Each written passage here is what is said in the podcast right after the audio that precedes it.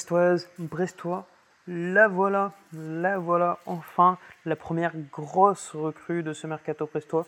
La première étant Grégoire Couder, mais qui, en tant que son gardien, n'a pas forcément déclenché euh, l'enthousiasme. En revanche, la voilà, la signature de Yere Uronen, c'était annoncé depuis plusieurs semaines, et c'est donc officiel, Yere Uronen rejoint le Stade brestois depuis Genk. Il signe donc un contrat de 3 ans avec Brest, et l'indemnité de transfert est évaluée entre 2 et 3 millions. Le Telegram nous parle d'un million plus des bonus fluctuants.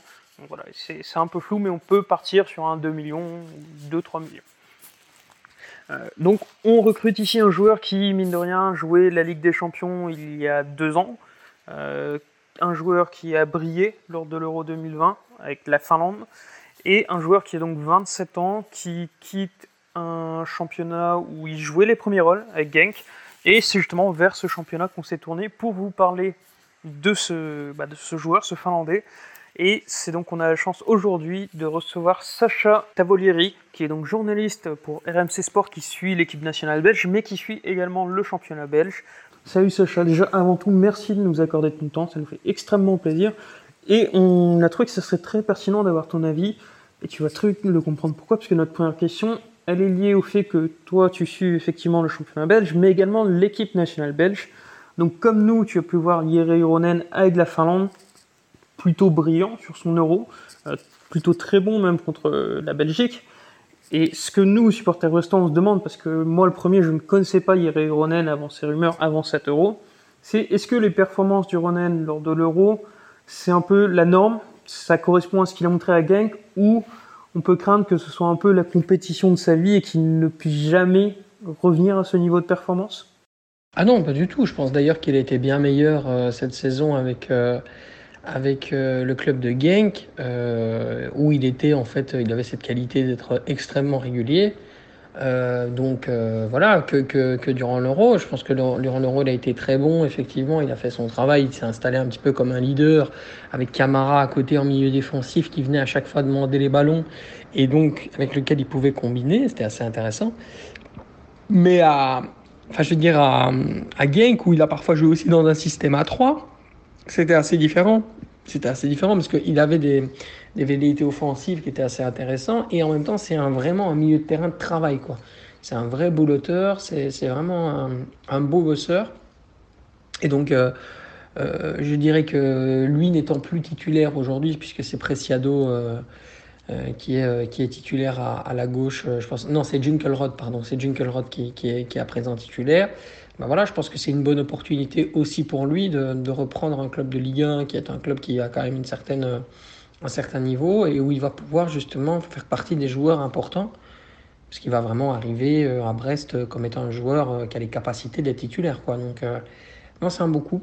C'est un beaucoup. Après, je ne sais pas combien effectivement Brest a mis pour un, joueur pareil, mais c'est un, un, transfert assez intéressant et pourra à l'avenir. Euh, montrer ce qu'il a montré en Europa League avec Genk et, également euh, avec euh, en championnat quoi. Donc il, a comme je t'ai dit, moi je pense que c'est un joueur intéressant parce qu'il va vraiment aller arpenter tout le côté gauche et c'est un joueur de travail. C'est quelqu'un qui ne rechigne pas la tâche, qui est un vrai coéquipier, un vrai équipe euh, justement un vrai joueur d'équipe, un porteur d'eau et donc il ne rechigne pas la tâche quand il faut par exemple combler parfois les errements défensifs de, des offensifs.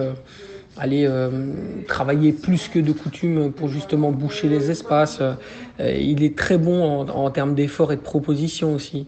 Voilà, c'est un joueur qui joue à chaque fois juste, qui se prend pas pour ce qu'il n'est pas, qui est un joueur euh, honnête. Voilà, joueur honnête et non, j'apprécie beaucoup ce joueur. Je trouve que il peut amener à, Brest de la continuité et je pense qu'il va vraiment apporter un plus. La question peut paraître assez brutale comme ça, notamment pour supporter brestois, mais Qu'est-ce qu'un joueur qui sort d'un très bon euro et qui est habitué à disputer les compétitions européennes avec Genk vient faire à Brest qui a fini 17ème de Ligue 1 euh, Tu parlais de transferts très intéressants, mais on pourrait même parler de transferts très surprenants. Euh, la surprise issue de son transfert se trouve tout simplement dans sa situation contractuelle. Euh, étant donné euh, le nombre d'années qu'il a déjà effectué dans le club de Genk et je dirais la servitude et la, la générosité dont il a fait part pendant des années à ce club-là, bah voilà, il fallait trouver raisonnablement un accord et à mon avis, c'est pour ça que le transfert est assez bas. Euh, après, le club de Brest est aussi un club qui euh, a vraiment charmé en Europe. Euh, ça, je peux te le dire. En Belgique, on a beaucoup parlé de, de, ça. Et puis surtout, je pense que ça a plu également aux agents étrangers, aux joueurs étrangers, etc., à qui le projet de Brest était proposé pour pouvoir faire partie de ce projet-là. Ça reste quand même une équipe dont les velléités sont naturellement offensives. Il y a un football qui est proposé, qui est un football quand même relativement généreux, fait de propositions et qui convient donc par ce biais-là de à Uronen. Et donc forcément, moi je le vois plutôt comme ce prisme-là d'un défenseur qui certes ne va plus jouer avec autant de velléité offensive, mais qui a quand même une rigueur défensive capable, euh, comme il l'a montré à Genk, de faire la différence. Donc Selon moi, ça peut fonctionner, même si c'est pas une équipe euh, qui euh, va jouer la possession et la domination dans le jeu pendant, pendant toute l'année en Ligue 1. Mais il est capable de, de, se fondre de toute façon au, au, système, au système de l'entraîneur de Brest, ça c'est certain. Après, voilà, comme je dis, il reste un an de contrat, il avait 28 ans, il reste sur un bel euro, je pense que c'était la meilleure manière, parce que sinon il n'allait pas pouvoir être vendu à ce prix-là. C'était la meilleure manière aussi pour Gang de pouvoir le vendre. Il y avait une offre intéressante, je pense que lui voulait y aller. Et donc forcément, ils se sont mis d'accord euh, par rapport à ça. Mais c'était aussi une manière aussi pour Gang de récupérer un peu d'argent pour un joueur où effectivement, bon, euh, voilà, s'il n'y avait pas eu l'euro et qu'il n'y avait pas eu cet engouement-là, euh, il aurait peut-être récupéré 1 million, 1 million 25 millions, 1,25 million, mais pas, plus quoi. Là, on parle plus de 2,5, 3, d'après ce que je comprends. Donc, c'est plus intéressant. Et forcément, c'est des businessmen. Donc voilà, je pense que Euronen ne sera pas difficile à remplacer parce que déjà, il n'était pas titulaire à Genk. Et donc, euh, forcément, bah, voilà, ce ne sera pas un, moindre mal, même si on perd un joueur d'équipier. Junkelrod est vraiment dans le même profil. Et donc, forcément, bah, ils ont, je dirais, trouvé le, remplaçant. Euh, voilà, c'était le remplaçant tout trouvé, quoi. Donc, euh, donc ils, ont trouvé avec Junkelrod, justement, le remplaçant du Ronen déjà. Donc, non, je pense que ça ira. Défensivement, il est capable quand même de, de jouer plus bas quand la rigueur l'exige. Et puis, il a été capable aussi de jouer dans des niveaux de jeu supérieurs. Donc, voilà. Voilà, je pense que le côté non surprenant de ce transfert peut se trouver dans sa situation contractuelle et le fait que c'était le moment ou jamais de le vendre. Et bref, c'est arrivé au bon moment et ils ont fait un très très bon coup, vraisemblablement. Il n'y a donc quand même pas trop de regrets sur le départ de Jere Uronen du côté de Gang C'est un joueur qui arrive d'Helsingborg, je pense, en Suède en 2016, qu'il a acheté 700 000 euros et que maintenant bah, va quasiment être acheté euh, pour le double, alors qu'il a 27 ans. Donc euh, non seulement il a apporté sportivement beaucoup de choses à cette équipe depuis 2016, donc ça fait plus de 5 ans qu'il est là, et puis en même temps il va rapporter de l'argent. Donc euh, c'est aussi le discours en général de Dimitri de Condé aux joueurs qui sont censés quitter le club. C'est voilà, pour service rendu, s'il y a une offre intéressante et que tu souhaites y aller, ou que tu souhaites aller vers un autre défi qui peut justement t'apporter plus de sécurité financière, j'en sais rien, quelque chose de plus intéressant, vas-y quoi, on va, on va te laisser, euh, on va te laisser libre. En tout cas, on va, on va collaborer pour que ce soit possible. Tu nous parles jusqu'ici d'un coéquipier modèle, c'est vrai, il en faut, on en a besoin, mais ce que Brest recherche en ce moment, c'est surtout des leaders. Et est-ce que tu penses que Yeri Ronen, de par son expérience, peut assumer ce rôle de leader ou c'est pas trop dans sa personnalité en gardant quand même à l'esprit que Yeri Ronen, d'une part, n'a jamais joué le maintien de sa carrière, que ce soit en Suède, à Genk ou même avant en Finlande, et surtout, deuxième point, tu me corrigeras si je me trompe, mais à Genk, personne ne parle français et donc probablement pas Yere Uronen. Vais répondre par la deuxième question. Effectivement, il parlait anglais. Euh, il ne parle pas néerlandais non plus. On parle néerlandais en Genk. Mais euh, en général, le discours général, il se fait en anglais. Et euh, oui, bien sûr, c'est vrai que la communication, en tout cas, elle se fait en anglais. John Van Den est vraiment people manager assez intéressant. Donc, il réglait ce genre de problème linguistique. Mais oui, effectivement, c'est pas c'est pas un francophone. Je sais même pas s'il a euh, s'il a déjà parlé en néerlandais, enfin français euh, euh, dans sa vie. Mais non, non, il parlera anglais. En tout cas, il devra s'adapter tout doucement en français, mais il est anglophone. Ça, c'est la, la, la, première réponse. Et puis deuxièmement, oui, je pense que c'est toujours très très compliqué parce que c'est pas un leader. C'est-à-dire que c'est pas lui qui va prendre cette équipe et qui va faire la différence quand ça quand ça va pas. Mais par contre, il a toujours été présent dans les moments compliqués et il a toujours été régulier. C'est un joueur qui a, si tu veux, un cardiogramme relativement, tu vois, pas bas, pas haut, mais relativement stable à chaque fois. Donc c'est un, joueur qui va euh, euh, faire des performances 6, 6,5, parfois 7 quand il est très bon. Mais euh, qui, qui, qui, ne va jamais trop décevoir ou trop exploser non plus. Il a une forme de régularité, et c'est en cela aussi qui convient très bien à la Ligue 1, parce que c'est un joueur qui a un niveau relativement stable et qui donc forcément, de par sa régularité, va pouvoir trouver une, euh, je, je, dirais assez vite s'installer dans, dans, cet effectif, comme un, je dirais un titulaire solide, un joueur euh, d'équipe euh, assez euh, difficilement déboulonnable. Mais par contre, et c'est là que c'est intéressant, c'est pas un leader de voix, c'est pas un leader technique. C'est un joueur qui va toujours faire ce que tu, ce que on te demande et le faire bien. Voilà, il va être au service des autres. Et ça, c'est vraiment important. Et donc forcément, tu dois pas t'attendre à un leader d'équipe ou même un leader technique, mais tu dois plutôt t'attendre à un joueur de complément qui va t'apporter énormément de, stabilité, de sérénité, de régularité. Et, je pense que dans le combat vers le maintien, ce sont trois qualités extrêmement importantes. Tu évoques justement sa régularité, mais là où elle va être mise entre guillemets à rude épreuve c'est qu'aujourd'hui, ça serait le seul piston latéral gauche.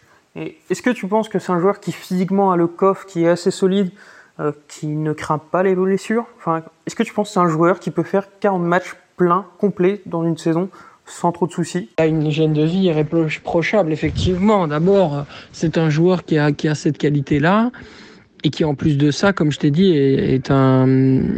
Allez, c'est un vrai professionnel dans l'âme, quoi. C'est un sportif professionnel, quoi. Il a conscience de son, statut et des, des efforts qui en incombent. Donc, ça, c'est évidemment euh, plus intéressant euh, qu'un joueur lambda qui pourrait faire des différences, etc., mais qui n'a pas cette régularité. Quand je te parle de régularité, je parle également de cela.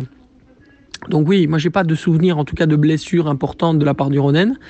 Euh, il a certainement eu quelques petits bonbons sur 5 ans, euh, mais ça n'a jamais été plus loin qu'un mois de blessure, etc. Quoi, c'est, pas, euh, ça n'a pas été très grave. Et donc forcément, oui, il est capable de tenir la distance et il a une certaine régularité qui est très intéressante, en tout cas quand on, quand on lui faisait confiance. Alors jusqu'ici, tu nous dresses un portrait très positif de Yere Ronen, c'est forcément très satisfaisant pour un supporter brestois, mais quand même pour être complet et pour ne pas avoir de mauvaises surprises cette saison, euh, est-ce qu'il y a des gros défauts qui traînent encore chez Yere Oronen, des choses sur lesquelles il faudra être particulièrement attentif? Je dirais que c'est pas non plus un joueur qui a des, des qualités. Euh, allez, c'est un bon joueur de foot, mais il n'a pas des qualités supérieures quand l'intensité s'élève. Quoi, ça veut dire qu'il va faire son travail et il va effectivement euh, remplir euh, remplir la, la comment dire la, la fiche euh, des devoirs. Mais c'est vraiment un joueur de devoir quoi. C'est pas un joueur qui va faire des différences ou qui va à un moment donné aussi nous surprendre. Il a aussi ses limites. Les limites elles peuvent être techniques elles peuvent être physiques notamment dans le jeu aérien et euh, il peut aussi également se faire prendre de vitesse. Attention à son placement. Euh, dos au but, ça peut être euh, évidemment euh, quand il est, euh, quand il est aux prises sur des velléités offensives, il peut très bien se faire prendre dans le dos. Et là, forcément, bah, ça devient plus compliqué puisque tu t'exposes à des contres, etc. Donc, je dirais que ça, c'est trois aspects qu'il faut vraiment tenir à l'œil parce que il reste, il reste, je dirais encore encore relativement friable là-dessus, mais bon, ça fait partie de ses défauts, quoi. Mais euh, sinon, il arrive à les combler avec justement cette espèce de, de conscience de qui il est et dans quel collectif il est. Voilà, c'est un joueur assez intéressant, vraiment, parce qu'il a une vraie maturité. Et donc, forcément, il comble un petit peu tous, tous, tous, tous les défauts qu'il a, qui sont quand même nombreux, hein, donc euh, physique, technique, je t'ai dit le jeu aérien, un petit peu le placement, etc., par son expérience et des matchs qu'il a joués, et également sa, sa euh, je dirais sa bouteille, sa maturité. Eh bien, merci Sacha. Peut-être pour terminer, une nouvelle question rituelle. Euh, si les chiffres que l'on va sortir, c'est-à-dire entre 2 et 3 millions d'euros, s'avèrent exacts pour le transfert de Yere Uronen à Brest, toi, quelle note tu mettrais à ce transfert de la part du Stade Brestois sur 10 euh, Je mettrais 7 sur 10. Pourquoi? Parce que c'est à l'image de la régularité du joueur euh, au travers de ces, années en, en, Jupiler Pro League.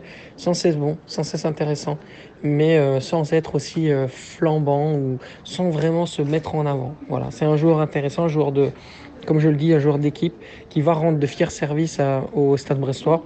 Voilà, une bonne note de 7 sur 10 pour un joueur qui, on l'aura compris, a pour principale qualité sa régularité, sa fiabilité. C'est peut-être ce dont Brest a beaucoup manqué la saison dernière et c'est assez symbolique de voir que le joueur qui était entre guillemets le plus fiable à Brest la saison dernière, c'était le latéral gauche, Romain Perrault. Donc seul le temps nous dira si Brest a réussi à remplacer avantageusement ce joueur.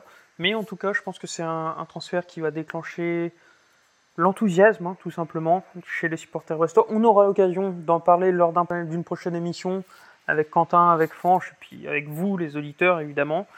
En attendant, on se donne rendez-vous bah, à la prochaine recrue. On l'espère le plus vite possible. Et évidemment, sur le suivi des matchs amicaux, vous pouvez nous suivre sur le compte Twitter Brestonner, toujours. On essaie de suivre les matchs amicaux. On sera par exemple à l'Andivisio ce mercredi. On sera également là pour le match face à Mallorca. voilà, on sera ensemble cette saison. On l'espère, une saison avec le public, une saison où on pourra tous ensemble chanter et crier. Allez Brest Allons sur le quai Guédon, devant le petit pont, chanter la chanson. Le branle-bas de la croisière et dans la blanche baleinière. Chamboué, notre brigadier, son bol est caplé un peu sur le côté. Me rappelle mon bâtiment, c'était le bon temps, celui de mes vingt ans.